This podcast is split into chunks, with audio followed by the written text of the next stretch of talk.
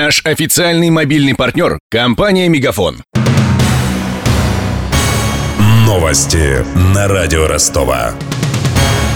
Здравствуйте, у микрофона Денис Малышев. Владимир Путин призвал чиновников не прятаться в служебных кабинетах, а общаться с гражданами.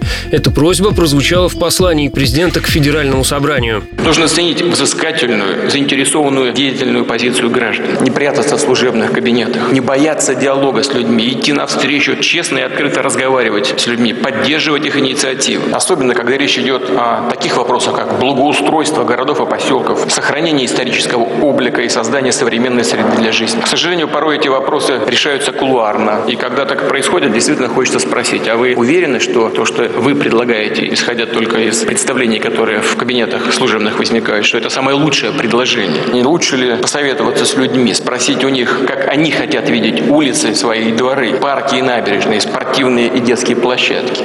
Ходе выступления Путин призвал не тащить расколы прошлого в сегодняшнюю жизнь. По его мнению, для примирения и укрепления общественного, политического и гражданского согласия необходимы уроки истории. Мы хорошо знаем, какие последствия несут так называемые великие потрясения. К сожалению, в нашей стране в минувшем веке их было много. Наступающий 2017 год – год столетия февральской и октябрьской революции. Это весомый повод еще раз обратиться к причинам и самой природе революции в России. И не только для историков, ученых российское общество нуждается в объективном, честном, глубоком анализе этих событий. Это наша общая история, и относиться к ней нужно с уважением. Уроки истории нужны нам прежде всего для примирения, для укрепления общественного, политического, гражданского согласия, которого нам удалось сегодня достичь.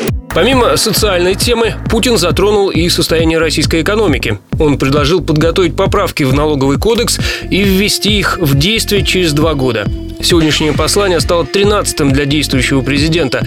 Перед федеральным собранием Владимир Путин выступал чуть дольше часа. К другим новостям.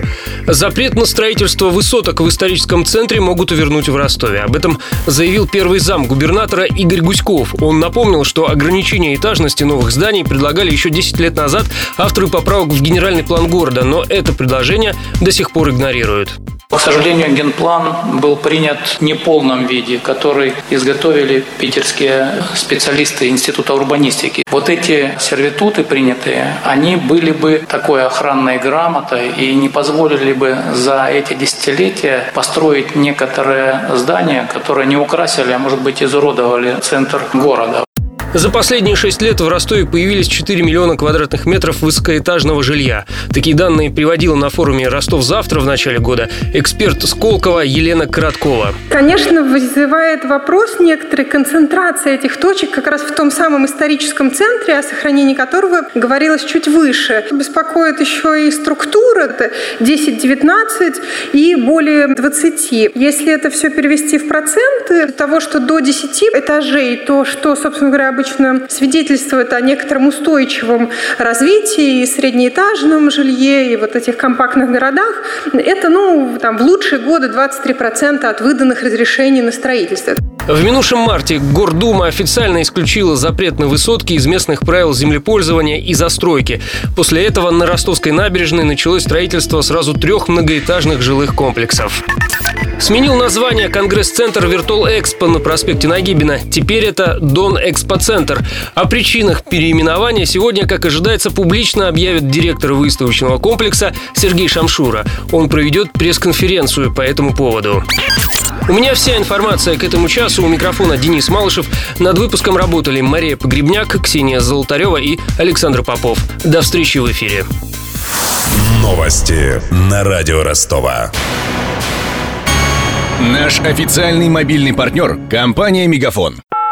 Сегодня вы не ответили на три сделки и пропустили шесть входящих клиентов. Пожалуйста, оставайтесь на связи, даже если вы покинули офис и даже если у вас нет офиса. Не упускайте свои бизнес-возможности. Подключите услугу «Виртуальная АТС» и получайте прибыль с каждым входящим. Мегафон. Бизнес по-настоящему. Подробнее на b2b.мегафон.ру